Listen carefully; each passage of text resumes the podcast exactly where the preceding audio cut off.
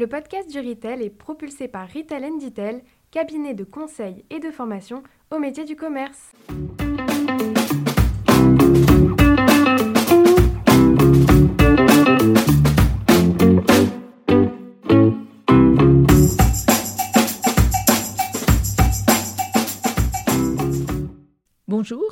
Bienvenue dans le podcast du Retail. Je suis Sylvain Audrin, un des artisans de ce podcast dédié au commerce d'aujourd'hui et de demain. Nous sommes un collectif d'experts et de passionnés du retail et du food. Aujourd'hui, j'ai le plaisir de recevoir Sébastien Hubert. Sébastien est cofondateur de Lizzy. Lizzy, L-I-S-Y, est une plateforme de gestion des commandes pour les producteurs en circuit court pour les mettre en relation avec leurs clients B2B, qu'ils soient magasins, distributeurs ou restaurateurs ou encore acteurs de la RHD. Alors que les Français réclament de plus en plus de produits locaux et de qualité, une solution pour aider les producteurs, qu'ils soient agriculteurs ou transformateurs. Avec Sébastien, nous verrons comment l'ISI permet de répondre à la digitalisation de l'agriculture avec des outils simples qui professionnalisent la relation avec les distributeurs. Alors, vive les circuits courts, bonne écoute Eh bien, bonjour euh, Sébastien. Je suis ravie de te recevoir au sein du podcast du Retail. Sébastien, on s'est rencontrés au Salon de l'Agriculture en début d'année. Sébastien, tu es président et cofondateur de Lizzy. Alors, je vais épeler Lizzy, L-I-S-Y, pourquoi? Bah, Parce que j'ai aussi fait une interview d'un Lizzy qui s'écrivait L-I-Z-E-E, e, qui, est une, euh, qui est toujours une société à impact aussi, mais qui est une plateforme de seconde main. Donc Lizzy, L-I-S-Y, c'est une plateforme de gestion des commandes pour tous les professionnels de l'alimentaire, RHD et producteurs. Et on va beaucoup parler de producteurs et de produits locaux. Et quand euh, je t'ai rencontré au Salon de l'Agriculture, eh bien, j'ai tout de suite compris bah, que vous étiez effectivement des apporteurs de solutions à des gens qui en avaient un grand besoin. Ce sont tous les producteurs qui vont vouloir chercher à distribuer leurs produits en circuit court. Exactement. Bah, bonjour Sylvain, en tout cas, moi je suis ravi d'être là et en effet sur un sujet qui me passionne. Alors avant de parler de Lizzie, on va parler de toi. On aime bien savoir euh, qui on a en face de nous. Donc est-ce que tu peux nous dire quel entrepreneur tu es et euh, quelques mots aussi sur ton parcours? Alors avec plaisir. Alors quand on parle de moi, finalement, on parle de nous, puisqu'on est deux à avoir euh, lancé Lizzie. Alors, moi, plus personnellement, moi, j'ai plutôt un parcours, euh, j'ai envie de dire, très académique. J'ai fait plutôt des grandes écoles. Je suis diplômé de l'ENSAM, c'est les ingénieurs arts et métiers. Et j'ai fait un parcours après franco-allemand. Et en plus de ça, parce que finalement, j'avais un profil plutôt commercial, un master spécialisé euh, à HEC à Paris. Et je suis sorti de là, j'ai une rapide expérience dans le conseil. Ensuite, j'ai intégré Lidl où je suis resté pendant 7 ans et demi. Alors j'ai eu la chance de pouvoir euh, assez rapidement évoluer au sein, de, au sein de la société sur des postes euh, passionnants.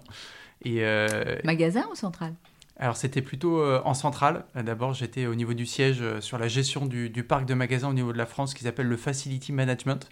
Donc c'est trouver des partenariats pour la maintenance, l'entretien du parc, optimiser les consommations d'énergie, etc.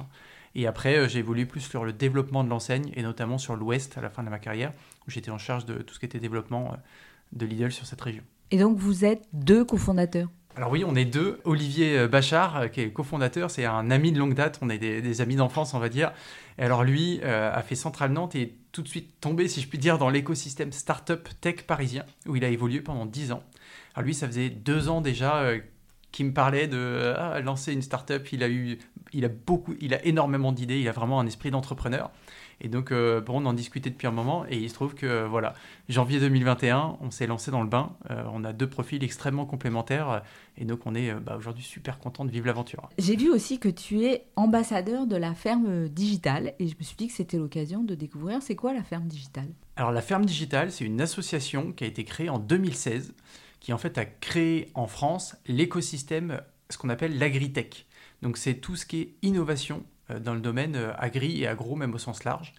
Euh, ce qu'il y a, c'est que le domaine, le domaine agri, quand on compare à l'industrie, typiquement le tertiaire, c'est un secteur qui, si on regarde la partie digitale, la ferme digitale, il n'y a pas que du digital, mais c'est en grande partie ça, a à peu près 10 ans de retard sur le sujet. Facilement 10 ans de retard. Quand on voit typiquement sur la partie data, savoir exploiter ces data, C'est un, sujet qui est extrêmement large, mais c'est vrai qu'il y a énormément de choses qu'on peut faire et que ne, que ne font pas en général les producteurs notamment on a tous énormément de data à disposition. Il y a des data à disposition de tous. Si je prends des exemples qui font partie de la ferme digitale, euh, c'est euh, bah, par exemple exploiter les données satellites. Et ça, ça peut tout changer en termes de gestion de son exploitation euh, pour optimiser les rendements, notamment de quand est-ce qu'on va faire ses récoltes, à quel moment, dans quel sens, etc. Sur collecter sa propre data sur son site, typiquement des, des données issues du sol, des données météorologiques ultra locales. Et ça, ça va par exemple, permettre en application de mieux optimiser la gestion de l'eau. Ça aussi, ça peut faire une grosse différence dans la gestion de l'exploitation. Des data, des choses qu'on va mettre en place pour contrôler des data. On pense par exemple à la blockchain pour la traçabilité des produits. On va être capable avec ça de, garantir euh, bah, la qualité du produit qui sert, qui, qui va sortir de la chaîne ou d'étudier toute la chaîne pour euh, mesurer et réduire l'impact carbone. il y a énormément de sujets et nous, c'est bah, typiquement l'ISIS qu'on fait sur tout ce qui est gestion des commandes. C'est pareil, en fait, c'est de la data qui est derrière. Donc la ferme digitale, c'est euh, une agrégation, on va dire un, conglomérat de toutes les solutions qui vont répondre à des besoins précis. On est dans de l'innovation, donc aujourd'hui c'est très verticalisé, c'est plein de sujets différents et on va pouvoir au sein des 88 startups aujourd'hui, il y en a plus chaque année de la ferme digitale, euh, trouver des solutions à quasiment tous les enjeux du moment euh, sur le secteur agricole. Super, ben, tu es un excellent ambassadeur de la ferme digitale. C'est une superbe, euh, superbe initiative, donc je suis très content de pouvoir euh, la mettre en avant. Ah, on va rentrer maintenant dans le vif du sujet et euh, donc on va parler de Lizzie. À qui s'adresse Lizzie et quels sont les besoins auxquels votre solution répond? Alors notre sujet à nous, à la base, c'est le développement des circuits courts. Donc beaucoup, en gros, on va s'adresser à des producteurs de tout type qui veulent développer leurs ventes, notamment les ventes directes. Je pense que c'est important qu'on se redise aussi, c'est quoi la définition d'un circuit court? Très bonne question en effet. Un circuit court, alors la définition officielle s'il y en a une, c'est euh, acheter en direct à un producteur avec maximum un intermédiaire, qui très souvent est le logisticien. Donc c'est du, euh, du direct ou quasi direct en fait. C'est surtout en fait de savoir à qui on achète et d'où vient vraiment précisément sa marchandise. Donc vous vous adressez aux producteurs locaux et donc, c'est quoi leurs besoins et c'est quoi les solutions que vous leur apportez? Alors, en effet, à la base, nous, c'est plutôt euh, pour les producteurs. Alors, ça c'est un peu élargi maintenant, ça sert finalement un peu plus largement qu'à l'alimentaire. Mais en effet, la base, c'est ça. Et nous, on accompagne sur, à deux niveaux. Premier niveau, c'est je suis un petit indépendant, j'ai déjà mes clients ou je veux me lancer dans de la vente directe. Et nous, on va mettre à disposition un outil qui va permettre de structurer son offre, de pouvoir la partager facilement pour faciliter le passage de commandes à ses clients, d'avoir un outil qui permette et à soi et à ses acheteurs euh, de suivre euh, la commande en temps réel et on va automatiser toute la partie administrative qui vient avec, qui peut représenter énormément de temps. Pour donner une idée, euh, les, données, un peu les données qu'on peut avoir, c'est quelque chose que, j'ai eu du, groupe Crédit Agricole qui suit aussi beaucoup ces sujets-là. C'est qu'aujourd'hui, un petit indépendant qui n'a pas digitalisé la gestion de ses commandes, il passe 25% de son temps à faire de l'administratif, ce qui est juste absolument colossal. Et donc ça a évidemment un impact en termes de rentabilité de son activité derrière. Donc ça c'est la première chose, on va aider à structurer pour la vente directe. Et deuxième typologie de clients, c'est des gens qui vont être dans une logique de croissance de leur activité, de développement des ventes. Donc là, euh, typiquement, un maraîcher, ça ne sera peut-être pas sa logique parce qu'il est bridé par sa capacité de production. Quand on est sur des marques alimentaires, typiquement, elle, cherche à développer les ventes. Et là, nous, on va aider à multiplier les canaux de communication euh, par lesquels on va diffuser le, catalogue pour s'adapter en fait aux clients. On va voir le direct via Lizzy, on va aider à avoir un site e-commerce qu'on peut brancher ou leur créer pour eux, euh, les aider à se rendre visibles sur différentes marketplaces. c'est vraiment s'adapter à où sont les clients et comment je fais pour les atteindre, faire en sorte qu'ils puissent me voir et me passer commande. Donc, euh, un peu comme dans la restauration, vous êtes aussi un agrégateur de commandes multicanal pour un producteur qui va aller vendre à des clients un peu différents. Exactement. Le fond du sujet, c'est euh, comment je structure ma démarche pour me rendre le plus visible possible au plus de monde possible et sans que ça soit une contrainte d'un point de vue administratif pour la gestion derrière. Euh, j'ai été euh, frappée par un message et une vidéo que tu as faite sur LinkedIn, ton coup de gueule entre guillemets. J'ai pas été la seule parce qu'au sein de Retail Detail, on en a pas mal parlé. donc tu parlais de Benoît, maraîcher en Bretagne, qui a jeté l'éponge parce que c'était trop dur. Et euh, on se dit quel dommage alors que les Français n'attendent que ça, des producteurs locaux qui leur fournissent des bons produits. Alors est-ce que tu peux nous raconter son histoire? Parce que je trouvais qu'elle était édifiante, des difficultés qu'il rencontre et concrètement aussi comment vous pouvez les aider pour que bah, finalement la production euh, de maraîchage au fin fond de la Bretagne ce soit un peu moins euh, painful et que Benoît puisse continuer à faire du business? Alors en effet, Benoît c'est un super exemple parce qu'il est très parlant. Aujourd'hui, il faut voir qu'il y a un contexte général où, euh, alors on entend beaucoup parler de la crise, etc. Le bio va mal, c'est vrai, le bio va mal.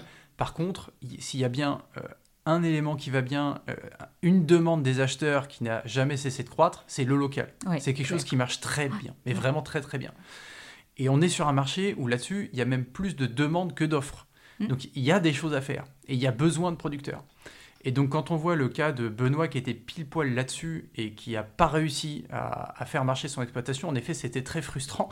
Et c'est d'autant plus frustrant qu'il y a des solutions qui étaient à portée de main qui auraient vraiment pu l'aider et, je, pense qu'il aurait pu faire en sorte de rentabiliser son, exploitation. C'est pour ça que j'ai un peu de frustration qui a débordé et que, j'ai exprimé.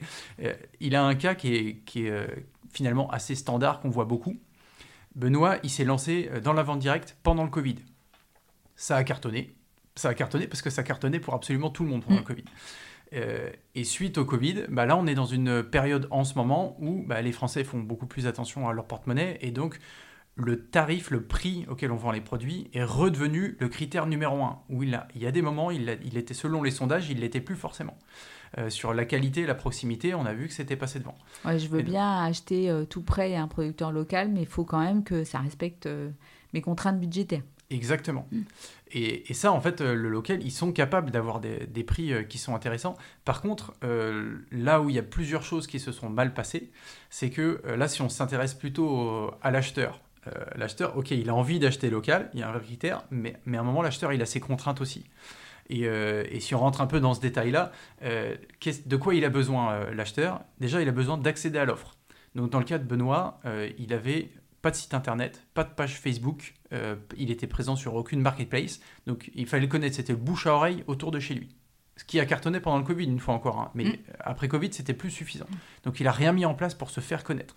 Deuxième chose, l'acheteur, il a besoin de pouvoir passer facilement commande. Donc il faut mettre à disposition des moyens pour passer commande. Aujourd'hui, on en voit plein euh, pour passer commande. C'est soit un coup de téléphone, soit un SMS, soit un mail. Et même euh, assez souvent, on voit quelque chose de récurrent. Il faut remplir une pièce jointe qui est sur Excel à envoyer en pièce jointe d'un mail. Hyper contraignant. Les, acheteurs, ils n'ont pas envie de se casser la tête à faire ça.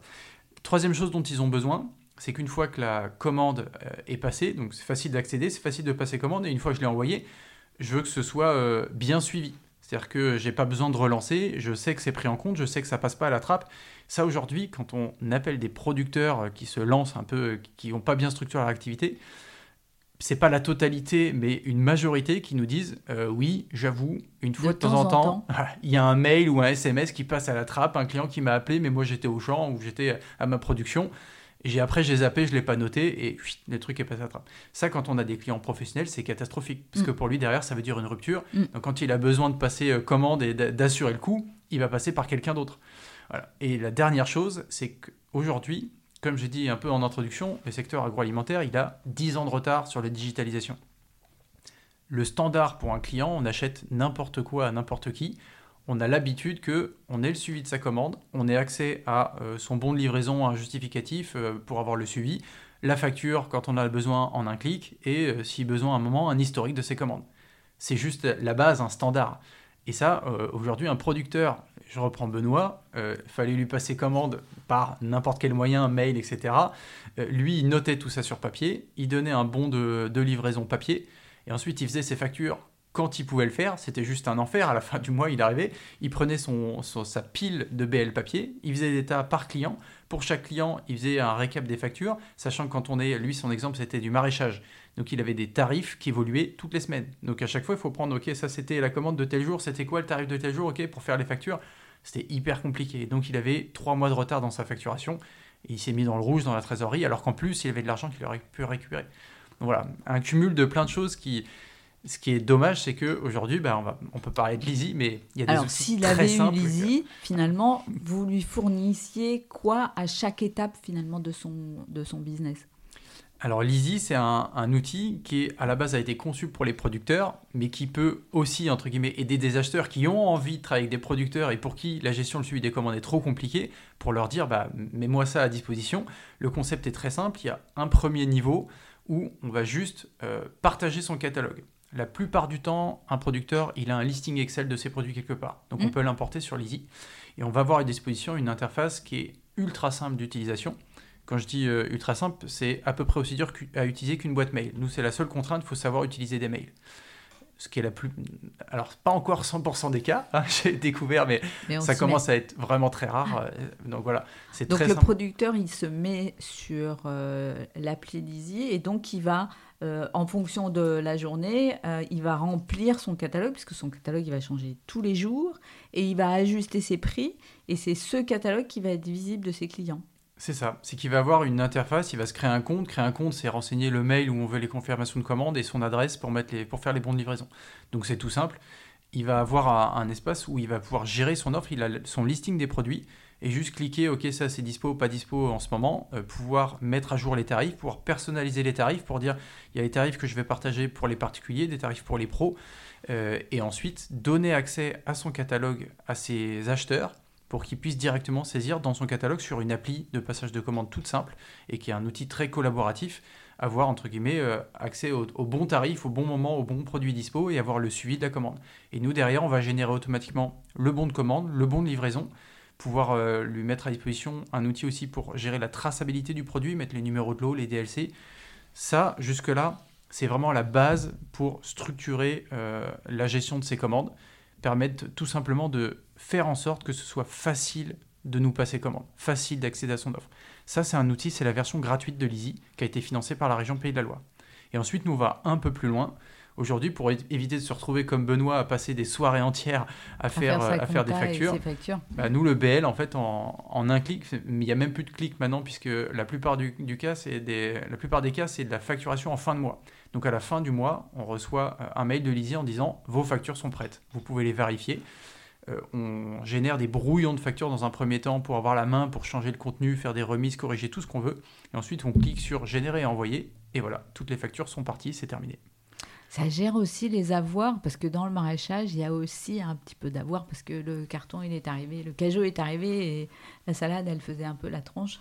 Complètement. Et alors euh, ça, en général, c'est géré en amont la génération de la facture, où on peut modifier tout ce qu'on veut, et même assez souvent au moment de la livraison, il y a des changements. Et donc ça, c'est pareil, côté producteur, ils ont l'appli mobile, et donc euh, ils changent le contenu de leur, euh, de leur commande comme ils veulent. Et au moment de générer la facture, on essaie de faire en sorte que tout soit au propre pour pas avoir à s'embêter avec les avoirs. C'est toujours un peu de gestion derrière, mais bien sûr, c'est possible aussi de le faire via l'Easy.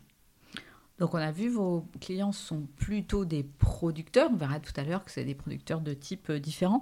Euh, et c'est plutôt une solution qui s'adresse à du business qui va être donc B2B. Alors, qui sont leurs clients finalement?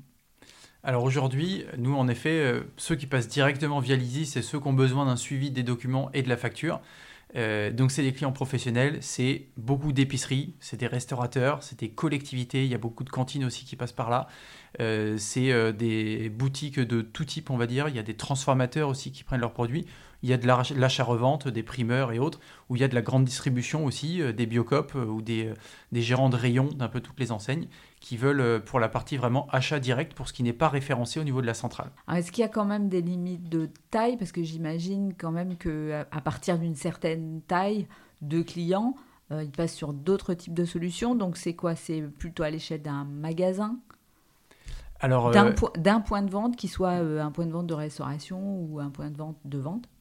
Alors côté acheteur, euh, c'est pas forcément une limite de taille, c'est plus euh, souvent une limite de volume de commande. Quand on commence à arriver sur des très gros volumes, c'est qu'il y a une négo plus importante sur les tarifs, qu'on est renseigné euh, au niveau de la centrale, et, tout ça c'est négocié par les acheteurs de la centrale. Donc à partir de certains volumes, on passe sur des outils qui sont pilotés par les centrales. nous, c'est vraiment que le fournisseur soit énorme ou tout petit, euh, c'est plus quand on va euh, euh, tester des nouveaux produits dans son magasin et comment est-ce que je fais les premières commandes au début où on n'a pas mis en place toute cette négo et tout ce branchement entre les outils de la centrale et les, et les outils, ce qu'on appelle les ERP, les outils de gestion des gros producteurs.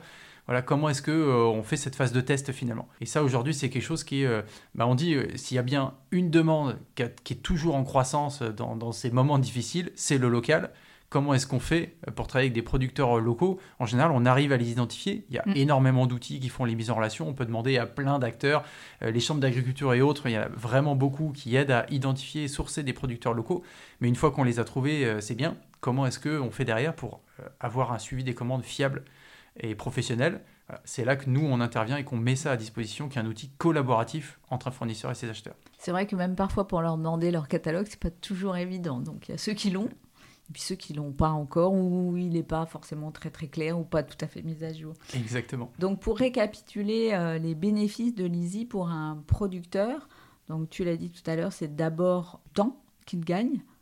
Est-ce qu'il y a d'autres choses qu'il va gagner? En fait, l'enjeu numéro un, au-delà du temps que ça fait gagner, parce que en effet, ça fait gagner énormément de temps, mais c'est pas là qu'il voit la plus grosse valeur ajoutée. 25% de son temps, disait le Crédit Agricole, c'est ça ouais. Mais en fait, les producteurs euh, souvent ne valorisent pas le temps passé. C'est mm. juste que, bah voilà, tant pis, ce soir, au lieu de, de passer du temps euh, en famille ou à regarder un film, je vais faire des factures. Voilà, ils le voient comme une contrainte, mais en fait, l'enjeu numéro un dans l'Easy, c'est premier niveau, c'est euh, fidéliser ses clients existants et c'est surtout développer ses ventes faire en sorte que comment est-ce que je fais, euh, euh, je mets en, en place des choses pour que mon catalogue soit plus facilement accessible et que ce soit facile de me passer comment. Donc plus de fiabilité, moins d'erreurs et donc des clients qui effectivement restent euh, dans le temps. Et ça, c'est très très vrai pour les clients pro. On a parlé un peu du profil de client, mais tu me disais que vous avez des clients alimentaires beaucoup de maraîchage, mais pas que. Et vous avez aussi des clients transformateurs et puis aussi des clients qui sont non alimentaires. Exactement. En fait, quand je disais que Lizzie est un outil euh, collaboratif, c'est alors là plutôt du côté de l'acheteur. Il y a une contrainte aussi qu'il faut euh, bien avoir en tête, c'est que l'acheteur, il n'a pas envie de se connecter à l'outil de chaque producteur pour passer sa commande. Et donc, euh, c'est pour ça que c'est important de leur proposer un outil collaboratif. Nous, on ne fait pas la partie mise en relation. C'est-à-dire qu'un producteur qui va inviter son acheteur à passer commande sur l'Easy, au début, il n'y aura que eux deux, l'acheteur ne verra que lui. Il ne verra absolument pas tous les fournisseurs présents sur l'Easy. C'est hyper important pour le fournisseur parce qu'il ne veut pas se mettre en concurrence avec n'importe qui. Par contre, l'acheteur, s'il a envie euh, de passer par l'Easy avec d'autres producteurs, typiquement un maraîcher lui propose de passer sur l'Easy et il se rend compte que bah, il travaille avec euh, d'autres petits producteurs locaux avec qui c'est très compliqué le suivi des commandes, il va leur dire bah partage-moi ton catalogue via Lizzy. Et euh, comme ça, pour moi, c'est facile. Je vais passer toutes mes commandes du même endroit, avoir tout mon suivi au même endroit. Et au moins, pour toi, bah, tu as un outil. Dans la version gratuite, ils peuvent juste partager leur catalogue. Quand une commande est passée, le producteur va recevoir un mail de notification avec les informations liées à la commande dans le mail, le bon de commande en pièce jointe, et il a un bouton pour valider la commande dans le mail. Donc il n'a même pas besoin d'aller sur Lizzy. Pour lui, c'est vraiment simple. Donc on a des acheteurs, pour se simplifier la vie, qui ont invité d'autres fournisseurs à leur mettre leur catalogue à disposition euh, via Lizzy. Et c'est comme ça qu'on s'est retrouvé avec des producteurs de savon, de lessive, euh, d'ustensiles, euh, d'habits ou de, sacs à main faits sur mesure, de bijoux. Donc aujourd'hui, on a des artisans en effet qui, se mettent sur Lizzy et à qui ça rend aussi bien service, et tant mieux. Donc des artisans qui peuvent trouver finalement des canaux de vente un peu nouveaux. Et puis tu disais aussi des groupements de producteurs. Donc ils peuvent se mettre à plusieurs soit avec une société, soit même à plusieurs en restant indépendants les uns des autres, mais en regroupant finalement leurs commandes. Alors oui, là on touche du doigt une autre grosse problématique, de, notamment pour les clients pros, des difficultés on va dire d'accès à l'offre locale. C'est que dans la plupart du temps, le producteur, pour pouvoir avoir certains volumes et rentabiliser son exploitation, il n'a pas une gamme extrêmement étendue. Il y a celui qui fait que de la pomme de terre, quoi. Exactement. Et lui, bah, quand il va voir l'acheteur et qu'il dit Moi, je te propose mes pommes de terre, euh, l'acheteur, il a 50 euh, euh, légumes différents référencés dans son rayon. Il veut pas gérer 50 fournisseurs différents.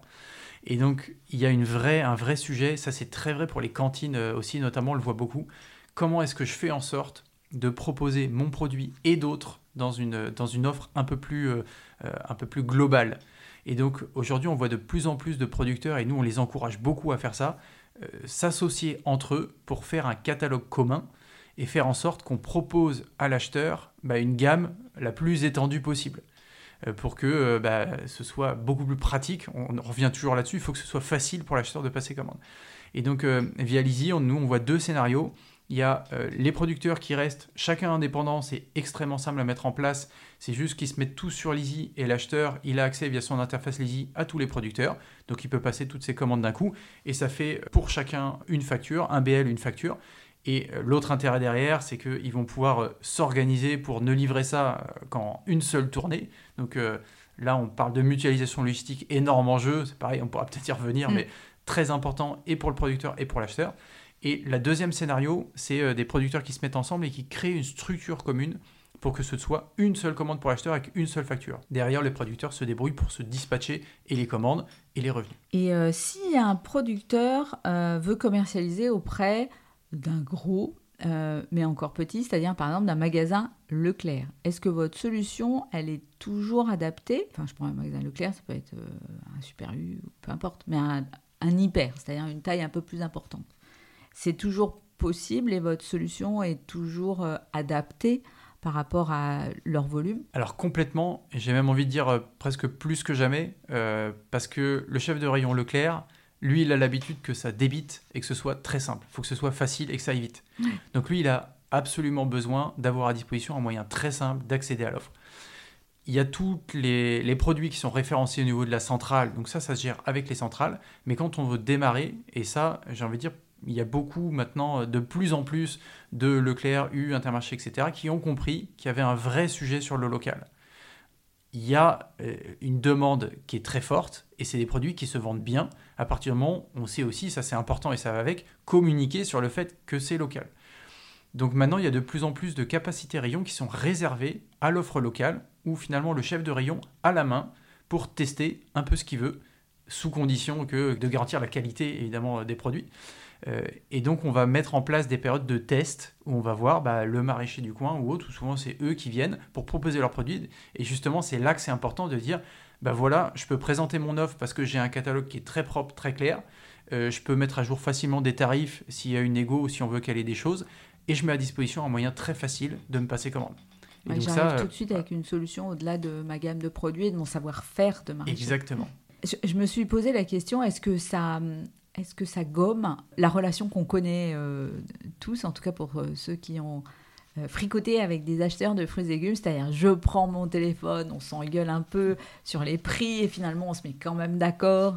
est-ce que finalement ça, ça se substitue ou est-ce que cette relation humaine, qui est aussi importante, et cette négociation, elle existe toujours? Alors ça, ça existe et ça existera toujours dans tous les cas, parce qu'on est dans de l'alimentaire, euh, donc il y aura toujours du direct, c'est des produits qui sont vivants. Donc il y a besoin de, contact, il y a besoin de relations. C'est pas comme vendre des bijoux typiquement où ça peut passer euh, euh, par un site internet où il n'y a aucun contact. Là, c'est important qu'il y ait des relations et justement pour ça que c'est important d'avoir un outil collaboratif où chacun voit les commandes. Ce qui se passe très souvent, c'est qu'il y a des échanges en amont où on se met d'accord, mais une fois qu'on est d'accord, c'est là qu'il faut la solution pour euh, le suivi tout simplement au quotidien des commandes. Et il faut aussi que ce soit collaboratif parce qu'au moment de la livraison, il y a parfois des choses qui changent.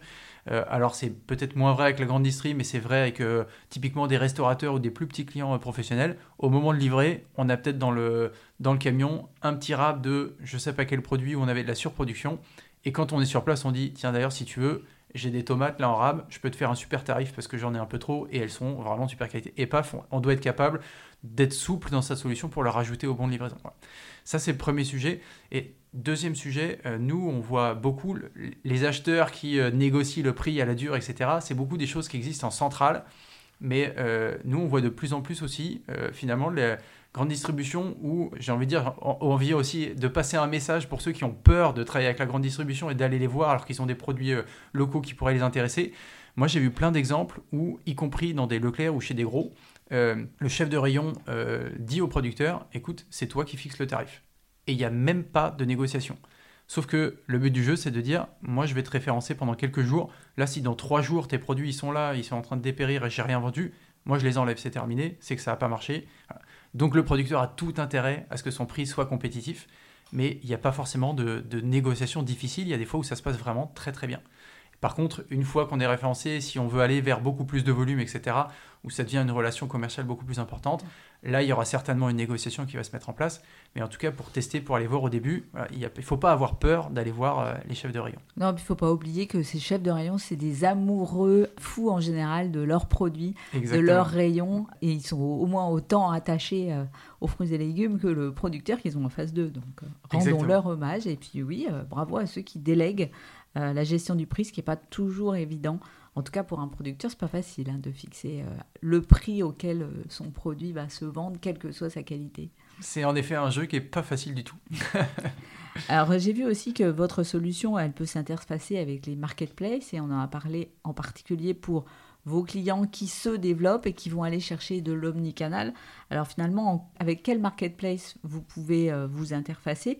Euh, et, comment ça marche? Alors en effet, là on est en plein dans le sujet euh, digitalisation. Aujourd'hui on est à l'ère, on voit arriver dans l'alimentaire ce qui s'est passé dans le tertiaire, euh, comme je disais, il y a une dizaine d'années. C'est que les marketplaces ces dernières années, et en particulier avec le Covid, ont poussé, j'ai envie de dire, comme des champignons. Il y a beaucoup, beaucoup de moyens maintenant de diffuser son offre sur Internet. Et de plus en plus, les commandes, y compris dans l'alimentaire, où ça a toujours été plutôt les marchés du direct, on veut voir le produit pour l'acheter, les ventes en ligne sont en très très forte progression, ça passe de plus en plus par là. Et donc, quand on est dans une logique de croissance et qu'on vendre plus de produits, il y a en effet tout intérêt à aller développer sa visibilité. Se créer une boutique en ligne, créer des comptes sur les marketplaces, c'est pas toujours simple. Selon les marketplaces, ça peut même être très compliqué et surtout, ça prend énormément de temps mm. et ça, ça rajoute beaucoup d'interfaces à gérer. Donc, c'est là que nous, on vient aider avec Lizzy, c'est que on peut gérer pour le compte d'un producteur ou d'un fournisseur la création de la boutique en ligne et des marketplaces qui sont pertinentes pour lui. Et on va tout brancher à Lizzy. Ça, lui, il a toujours qu'une seule interface à gérer où il peut centraliser ses commandes pour la préparation. Donc ça permet de multiplier les interfaces sur lesquelles on va se rendre présent sans se, compliquer la vie. Alors, quelques exemples, parce que quand on parle de marketplace, aujourd'hui, il y a tout type de marketplace. Exact. On pense quand même souvent à la première. Donc, ça veut dire, euh, par exemple, sur Amazon, alors Amazon, nous on est plutôt spécialisé dans l'alimentaire aujourd'hui. Amazon, ils ont développé une sous-section, j'ai envie de dire, de la marketplace qui s'appelle la boutique des producteurs, qui est réservée aux producteurs. Je crois même qu'ils étaient au salon de l'agriculture. Exactement, ils y sont maintenant tous les ans et en fait ils profitent du salon de l'agriculture pour mettre en avant les producteurs de leur marketplace. Donc c'est d'autant plus intéressant de se mettre dessus que alors évidemment, on pense à Amazon, c'est qu'ils ont des solutions logistiques derrière euh, pour livrer les produits. Et ils permettent en plus, bah, c'est dire c'est un acteur omniprésent sur Internet et maintenant aussi sur des salons, ils permettent de mettre en avant l'offre qu'il y a au sein de leur marketplace. Donc c'est assez intéressant de se rendre visible là-dessus. Je pense à d'autres marketplaces aussi, parce que souvent ce qui fait un peu peur avec les, marketplaces, c'est de dire ouais mais je vais avoir plein de petites commandes de particuliers, ça va être compliqué à gérer tout ça.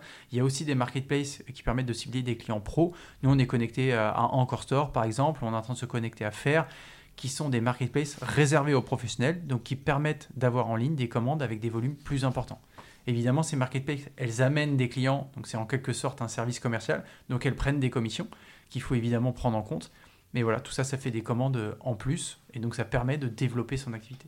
Donc marketplace B2C, mais marketplace aussi B2B. Et oui, encore store, est une vraie solution qui nous intéresse aussi et il va falloir qu'on réussisse à les inviter au podcast du Retail. Tu as parlé du système freemium, qui a une partie qui est gratuite. Qu'est-ce qui n'est pas gratuit et combien ça coûte? Alors nous, on met euh, à disposition euh, deux choses. La première, c'est un outil pour ceux qui veulent juste structurer en général la partie vente directe, qui permet d'automatiser toute la partie administrative et de ne plus passer, comme on disait, 25% de son temps à juste gérer de la paperasse, qui en plus n'est la partie la plus fun en général. Euh, donc ça, c'est un outil qui coûte 29 euros hors taxe par mois ou 25 euros si on s'engage sur l'année. Euh, ça, c'est vraiment la première partie, un outil qui est très pratique et très simple à prendre en main. Et la deuxième partie, qui est plus vraiment aider à développer une activité et une visibilité, ça c'est plus, j'ai envie de dire, presque une prestation de service, où nous, là, ça va vraiment être du sur-mesure de est-ce que la personne a besoin d'un site e-commerce, est-ce qu'il a besoin d'être présent sur une, deux, trois marketplace B2B, une, deux, trois marketplace B2C, et nous, on va lui mettre ensuite à disposition euh, Lizzy pour qu'il puisse gérer tout ça facilement derrière et le rendre autonome. Donc ça veut dire que vous pouvez aussi accompagner un producteur, par exemple, qui veut créer euh, son site, euh, sa page Facebook, enfin qui va créer les, tous ces outils de visibilité en fait. Exactement. Voilà, pour citer un exemple de prestation, nous aujourd'hui, on leur crée des boutiques en ligne sur Shopify pour 600 euros. Sur, il y a des outils qui sont préconçus Aujourd'hui, on a plein de producteurs qui nous disent Ouais, mais moi j'ai mon site internet, ça m'a coûté 4000 euros euh, parce qu'on me l'a développé sur mesure. C'est une simple page euh, qui, où il n'y a même pas de commande en ligne. Mm. Elle est, bah, alors, c'est pas qu'elles sont moches, mais elles sont souvent pas forcément optimisées. C'est pas, c'est pas commerçant, c'est-à-dire que tu peux rien acheter dessus. Exactement. Et euh, ils payent 200 euros par mois pour la maintenance. Bon bah, Shopify, c'est probablement le leader mondial pour les boutiques en ligne. Ils ont un, veut dire des, des boutiques préconçues, on peut reprendre des modèles qui ont été utilisés par des centaines ou des milliers de commerçants, c'est la version la plus optimisée. Aujourd'hui, il faut comprendre que le client, il a l'habitude, l'acheteur, il y a des standards. Euh, quand on a une boutique en ligne, il veut retrouver son panier en haut à droite, il veut qu'il y ait les menus facilement à voir euh, sur le haut, qu'il y ait une page où on arrive tout de suite sur les produits, les best-sellers, euh, en dessous avec un accès à son catalogue complet. En dessous, en général, on va mettre euh, quelques photos euh, sur l'activité. Un peu en dessous, ce qu'on appelle les preuves sociales, c'est euh, on prend les trois meilleurs commentaires qu'on a sur Google ou autre avec des avis clients pour dire à quel point ces produits sont géniaux. Et ensuite, bah, une page à propos de nous, une page contact. c'est des choses très faciles à mettre en place. Donc il n'y a pas besoin de dépenser des milliers d'euros pour avoir une boutique en ligne qui soit vraiment de qualité. Tu nous redis quand même combien ça coûte? Parce que je pense que le prix peut intéresser quand même beaucoup, beaucoup, beaucoup de producteurs nous, on, fait, euh, on livre une boutique à 600 euros, en effet, euh, hors taxe, euh, on le développe, et on a, on a une offre en ce moment où on propose 100 euros de réduction s'il y a prise de l'abonnement Lizzy sur l'année dernière. Donc en effet, ça revient à vraiment pas grand-chose. Alors une précision par contre, nous on crée la boutique en ligne, on la met à disposition, ensuite il faut l'héberger, ça c'est Shopify ah qui l'a fait. Ça, ça coûte 27 euros par mois si je dis pas de bêtises, avec un engagement sur, en général c'est par année. Et ça, ça veut dire que c'est le producteur qui est propriétaire de son site, qui en fait ce qu'il veut. Il est dépendant d'aucun prestataire qui le tient avec le couteau sous la gorge avec un abonnement, ou s'il veut changer une virgule, voilà, il a besoin. Nous, on reste à disposition pour la maintenance s'il y a besoin, euh, sans problème, mais le producteur a la main sur son site, peut faire appel à qui il veut s'il veut changer la maintenance. Et changer un tarif ou ajouter un produit, en général, on lui montre comment ça marche, il peut le faire lui-même. Super. Alors, euh, quels sont vos concurrents? Et qu'est-ce qui fait votre différence? Alors aujourd'hui, il y a deux types d'outils qui permettent de gérer des, commandes auxquels on peut se comparer, j'ai envie de dire. La première typologie, c'est ce qu'on appelle des ERP, qui sont des outils de gestion, qui sont des outils internes à, un producteur, à une exploitation, à, un fournisseur. Euh, les ERP, il y en a des plus ou moins euh, complets. En général, c'est des outils qui sont assez lourds et assez chers à mettre en place. quand tu parles ERP, tu, tu, prends peur dès que tu as prononcé le mot. Bah, en effet, euh, c'est souvent complexe. Après, quand on a à partir d'une certaine taille d'exploitation, ça vaut vraiment le coup de mettre en place ces outils-là parce que ça gère énormément de choses, sa production, ses stocks, sa comptabilité, ses plannings, ses RH. Enfin, ça, peut faire vraiment beaucoup de choses. Nous, on est euh, beaucoup plus light, on va dire, que ça, parce que l'Easy, c'est, comme je disais, aussi simple à mettre en place à utiliser qu'une boîte mail. Nous, on va centraliser toutes les commandes, et ceux qui ont des ERP, on va euh, bah, pouvoir récupérer toutes les commandes dans l'Easy pour les importer dans l'ERP. Ça évite d'avoir une personne qui est payée euh, à temps plein parfois ou deux jours par semaine juste à ressaisir les commandes dans l'ERP, qui, qui est un travail qui a absolument aucune valeur ajoutée, qui peut être source d'erreurs. Et bah, autant utiliser cette personne pour développer ses ventes plutôt que de faire de la ressaisie. Donc c'est pour ça qu'on est, finalement, c'est des outils, il y a quand même une forme de concurrence parce que ces ERP-là, pour beaucoup, ils proposent des interfaces de passage de commande. Mais la contrainte, et c'est très vrai pour les clients pro, c'est qu'il faut se connecter à cet outil-là pour cette commande-là. Le, le client pro, il a 60, 200 fournisseurs, je ne sais pas selon sa taille, il n'a pas envie de se connecter à l'outil de chacun. Donc l'Easy, c'est beaucoup plus simple, beaucoup plus fluide et plus collaboratif. Il y a une deuxième typologie euh, d'outils qui existent, qui sont des outils dédiés à la prise de commande, qui sont aussi euh, souvent des interfaces pour la prise de commande. Sauf que c'est, leur but, c'est de centraliser toutes les commandes, c'est-à-dire que c'est pas multicanal. Ça va être le moyen de passage de commande. Ils vont chercher à capter toutes les commandes sur cet outil-là. Parce que l'intérêt pour eux, en général, le modèle qu'il y a derrière, c'est soit ils prennent des commissions sur les commandes qui passent, soit donc ils cherchent à avoir le plus de volume possible, soit ils vont collecter euh, des données pour aussi après euh, revendre ces données sous forme bah, euh, de fonctionnalités, de, de, publicité ou autre. Il y a plein de choses qu'on peut faire derrière. Nous, Lizzy, le, fonctionnement est du coup similaire à ces outils de passage de commande, mais très différent dans le sens où c'est collaboratif. Nous, on ne cherche pas à centraliser toutes les commandes sur Lizzy, on cherche à s'adapter au client et à son interface de passage de commande. Et on ne cherche pas à faire un outil qui soit extrêmement complet en termes de fonctionnalité, mais du coup complexe à mettre en place. Nous, on va récolter toutes les commandes. C'est vraiment euh, multiplier les canaux sur lesquels on est présent, tout centraliser. Si on a un fonctionnement euh, basique, j'ai envie de dire, de faire ses factures, suivre ses stocks de, manière, ses stocks de manière très standard, Lizzy va faire l'affaire pour 29 euros par mois. Et sinon, on peut tout récupérer et, euh, et euh, tout injecter dans un ERP. Donc la simplicité, la fluidité avant tout. Il y, a, il y, a, un sujet qu'on a un tout petit peu abordé, mais je voulais revenir dessus parce que quand on est un petit producteur, il y a tout l'administratif que vous couvrez. Puis il y a une autre problématique qui est la logistique. Parce que généralement, le, le restaurateur ou le magasin, l'épicerie, il considère que le produit va arriver comme par magie directement dans son magasin. Alors, euh, vous, vous n'avez pas de solution logistique en soi, mais vous avez des solutions quand même pour faciliter cette, cette logistique. Oui, alors ça, euh, vaste sujet. On entend beaucoup que les circuits courts, c'est super d'un point de vue sociétal, environnemental, tout ça. Euh, potentiellement, ça peut ne pas l'être du tout si on part d'un fonctionnement où il y a un grossiste qui fait euh, une collecte chez tous les producteurs avec une tournée d'un camion et ensuite une deuxième tournée qui fait la, distribution à tous ses clients en pro et que ça on le transforme à chaque producteur va livrer euh, chaque client, en fait on multiplie par 100 euh, la, distance parcourue par des camions qui se trimballent à moitié vide et du coup c'est assez contre-productif. Et ça veut dire qu'en plus, non seulement on aura un impact euh, écologique beaucoup plus important, mais on ne saura pas être compétitif au niveau des tarifs parce que livrer, ça coûte extrêmement cher. Donc il y a un énorme enjeu pour accompagner la croissance des circuits courts de rendre possible la mutualisation logistique.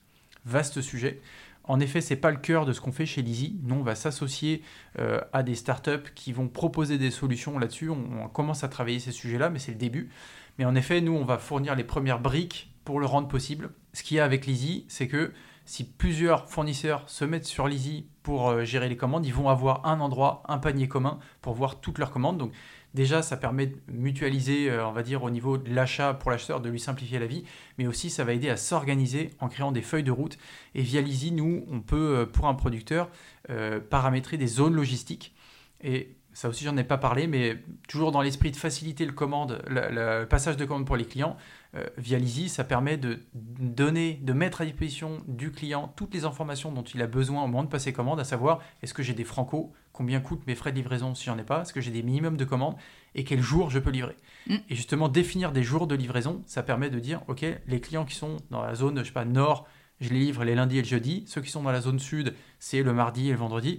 Et ça, ça permet d'organiser des tournées et potentiellement de s'organiser à plusieurs.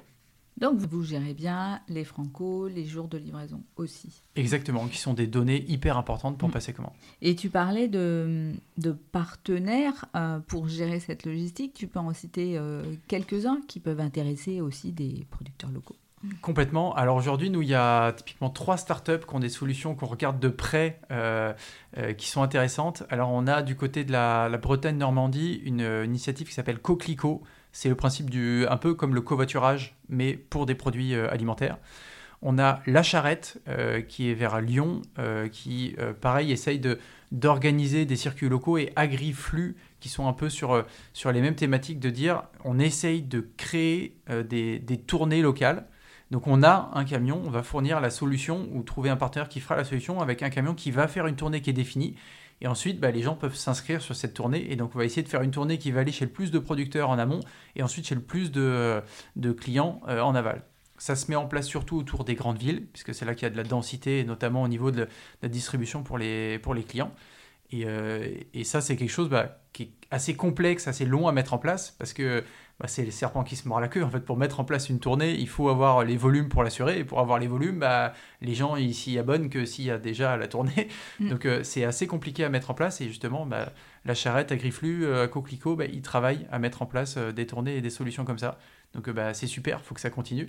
Et nous, l'idée, c'est que nous, on puisse être partenaire de ces solutions en apportant, nous, la feuille de route, qui est souvent le maillon de la chaîne qui manque. Nous, on va pouvoir centraliser les commandes sur Lizzy et de dire, OK, il y a une tournée, il faut aller chercher tout ça chez lui à tel moment, à telle heure, pour aller le livrer à tel endroit, à tel moment, etc. Parce que la feuille de route et sa clarté, elle est aussi importante pour les logisticiens finalement. Eh ben, elle est indispensable pour qu'on puisse mutualiser la logistique. Ouais. Alors pour finir, euh, vous êtes né, vous êtes encore tout jeune, euh, Lizzie, vous êtes né en 2021, donc euh, deux années d'existence et j'avais envie de demander, vous en êtes où? Donc combien de clients, combien de chiffres d'affaires? Et puis la deuxième question, c'était parmi les startups, il y a souvent deux stratégies. Il y a la stratégie qui consomme beaucoup de cash, avec des levées de fonds dont on parle et qui donnent un peu le tournis. Et puis il y a ceux qui font d'autres choix, qui sont des choix où bah, dès le départ de l'entreprise, on va être profitable et puis on va scaler au fil, au fil de la croissance de l'entreprise. Alors, vous en êtes où et quel choix vous avez fait? Alors, euh, nous, aujourd'hui, euh, on a un modèle un peu particulier déjà sur le démarrage, c'est le freemium, grâce à un financement qu'on a eu de la région Pays de la Loire qui a permis de bah, financer tout, le démarrage, on va dire, de l'activité. Donc aujourd'hui, on a un peu plus de 600 professionnels qui utilisent l'Easy. Au début, c'est parti beaucoup de la région Pays de la Loire, maintenant, c'est un peu sur toute la France. Donc ça, c'est super, c'est que ça s'est euh, beaucoup diffusé, notamment par le bouche à oreille. donc ça, bah, génial, euh, ça continue. Maintenant, il y a plein de leviers qu'on essaie d'activer pour euh, faire connaître cette solution. Euh, nous, l'idée en termes de développement, alors pour arriver sur le modèle un peu de startup, nous, on est dans un entre-deux. On n'est pas dans un modèle d'hyper-croissance où on met des millions sur la table pour se faire connaître de tout le monde. Et finalement, le principe de la startup, c'est qu'au début, elle achète ses clients, elle investit. En fait, ça lui coûte de l'argent d'aller chercher ses clients en se disant, je vais m'imposer sur un marché et je vais aller chercher ensuite du revenu ou alors d'ailleurs je vais jamais aller chercher, je vais juste assurer de la croissance qui permet de montrer que moi mon client, j'ai un coût d'acquisition qui est important, mais à horizon 5 euh, ans, je suis rentable, je vais quand même réussir à générer du revenu, mais j'ai pas envie d'attendre les 5 ans pour continuer à réinvestir, donc je vais lever des fonds, je vais lever des fonds. Et en effet, on voit qu'il y a beaucoup de startups sur des modèles comme ça qui ont levé énormément, qui en ce moment les temps sont durs pour les fonds d'investissement et donc pour les startups qui en dépendent. donc c'est un modèle qui est, on construit un peu des châteaux de cartes. Moi, si on enlève la base euh, qui est la levée de fonds, il y a tout qui, se, qui, qui peut s'écrouler. Mm. Nous, on est sur un entre-deux dans le sens où on n'est pas dans un modèle d'hyper-croissance, ça reste vraiment raisonné. Euh, par contre, on est sur un modèle où on va proposer des petits abonnements à plutôt une clientèle de masse, ce qui veut dire qu'on ne peut pas être rentable dès le démarrage. Et donc on est dépendant au moins d'une levée de fonds qu'on a prévu de faire courant d'année prochaine, où on lancera les, démarches pour aller plutôt chercher, euh, nous, l'idée des, investisseurs euh, idéalement qui sont dans le secteur et qui voient un intérêt à la solution. Donc euh, des acteurs de l'agroalimentaire qui sont des, patrons de PME et autres. On a déjà des contacts de gens qui sont très intéressés par le sujet, donc c'est super. On verra en, temps voulu, on va dire. Mais, mais voilà, d'être dans un modèle plutôt raisonné. Et après, bah, on verra, j'ai envie de dire, on verra un peu comment les choses tourneront il y a toujours deux choses à, voir quand on lance une startup et notamment nous, on est sur un peu la digitalisation du secteur et le développement des ventes via des outils en ligne. Bah, notre concept, euh, on voit qu'il est très bon. Il y a une demande qui est énorme aujourd'hui. On n'arrive pas à faire toutes les connexions en temps voulu par rapport à tout ce qui nous est demandé. Donc ça, c'est super. Euh, on est sur une, une croissance qui est, qui est, plutôt bonne. Donc ça, c'est très prometteur pour l'avenir. Mais on a une idée qui est très bonne et aujourd'hui personne ne le fait sur le marché. Quid de demain euh, une startup américaine qui va lever 100 euh, millions d'euros euh, pour le faire et inonder le marché? Bah, Il y a un enjeu de dire ok, on a une super idée, on voit qu'il y a un gros marché, un gros potentiel. Bah, il faut vite prendre la place qui est disponible sur ce marché-là pour pas se faire manger par quelqu'un qui va démarrer deux ans après, mais avec beaucoup plus de moyens, donc aller beaucoup plus vite. Donc vous avez 600 clients professionnels à ce jour et votre point mort, il faut que vous arriviez à peu près à combien? Nous, l'idée, c'est d'atteindre 5000 utilisateurs, dont 40% euh, sont des clients, donc euh, sont sur la version euh, payante. D'accord. Oui, c'est vrai que vous avez aussi encore du freemium. Exactement. Mm. Nous, on a encore un peu de chemin à faire, ça c'est sûr. mais, mais voilà, on reste prudent dans ce qu'on annonce. Ça, c'est des, des, choses qui sont assez cohérentes quand on voit sur les entreprises du secteur. Et surtout, le fait de se dire, bah, on cible que 40% de nos utilisateurs qui sont en payant on prend pas aussi trop de risques, dans le sens où on se dit, bah, on anticipe le fait que comme on a une version gratuite qui a quand même une forte valeur ajoutée et qui plaît beaucoup aujourd'hui aux utilisateurs et qui, bah, nous permet de diffuser l'ISI assez largement, et eh ben, euh, on reste prudent sur le fait que potentiellement la majeure partie des utilisateurs resteront sur la version gratuite. D'accord. Alors nous arrivons à la fin de cette interview et au podcast du Retail, nous avons quelques questions signature. En particulier la première, parce que nous sommes attachés aux acteurs qui font pas juste du commerce, mais un commerce plus juste. Donc euh, je voulais savoir, pour toi, c'est quoi un commerce juste? Bonne question. Alors pour moi, un commerce juste, il va se traduire par euh, bah, les produits qu'on commercialise. Et, euh, et, je pense qu'aujourd'hui, un commerce juste, c'est un commerce qui sait ne pas prendre en compte que le critère prix, ce qu'on voit quand même à, quand même beaucoup d'endroits. Et aujourd'hui, moi, je suis je suis convaincu que le critère prix est évidemment primordial. On est obligé de le prendre en compte. Mais il n'y a pas que ça. Aujourd'hui, si on a une offre dans un magasin où on vend euh, une tomate qui vient euh, de euh, centaines, des milliers de kilomètres, qui est pleine de pesticides, mais qui est pas très chère, et une autre tomate qui vient du champ d'à côté, qui est super qualité, qui est bio, etc., mais qui est 20% de plus cher, le client, s'il voit juste les deux tomates côte à côte avec les deux fiches de tarif, bah, je pense qu'il va prendre la moins chère, surtout en ce moment. Par contre, s'il y a, on va dire, une communication qui est faite et qu'on est capable euh, d'amener du conseil au client pour lui dire, bah, moi je te propose des produits pas chers s'il n'y a que ça qui compte pour toi, mais pour information, voilà, l'impact sur la santé, sur l'environnement, sur tout ça, bah, c'est 20% plus cher et je sais expliquer pourquoi. Mais je pense qu'aujourd'hui, quand on est capable de faire la pédagogie, on arrive à vendre sans aucun problème 20% plus cher. Les gens, quand ils comprennent l'impact énorme que peut avoir la qualité de l'alimentation et sur l'environnement et sur sa propre santé et son mental, il y a plein d'études qui le montrent, eh ben, euh, ils sont capables de mettre 20% plus cher parce que c'est hyper important. C'est un travail de pédagogie. moi, j'irais plutôt euh, vers ça. Pour moi, c'est très compliqué à faire. Mais aujourd'hui, il y en a qui le font, qui le font bien. Il y a des très beaux exemples. Est-ce que tu peux nous citer une entreprise ou une personne particulièrement inspirante pour toi? Moi, j'aurais envie de dire, là, pour le coup, et surtout en ambassadeur, la ferme digitale, et peut-être particulièrement Jérôme Leroy, qui est le fondateur de Winat, qui est une startup, et qui est le fondateur, le, président, ils ont fondé ça à plusieurs, de la ferme digitale. Aujourd'hui, personnage très inspirant, euh, parce qu'il euh, il passe un temps énorme euh, sur la ferme digitale, qui est une association. Hein. il n'est pas payé par la ferme digitale, il est en bénévole. Euh, alors c'est intelligent parce qu'il a su aussi l'utiliser pour développer son activité, mais en fait c'est surtout énormément du temps qu'il donne. Il a créé le secteur agritech en France. Il y en avait absolument besoin, enfin c'est fondamental. Partout en Europe, j'ai envie de dire, on, s'est comparé aux, autres associations agritech euh, dans les autres pays, en Allemagne, en Angleterre, il y en a en Espagne. Ils sont tout petits par rapport à ce qui a été créé en France en l'espace de quelques années.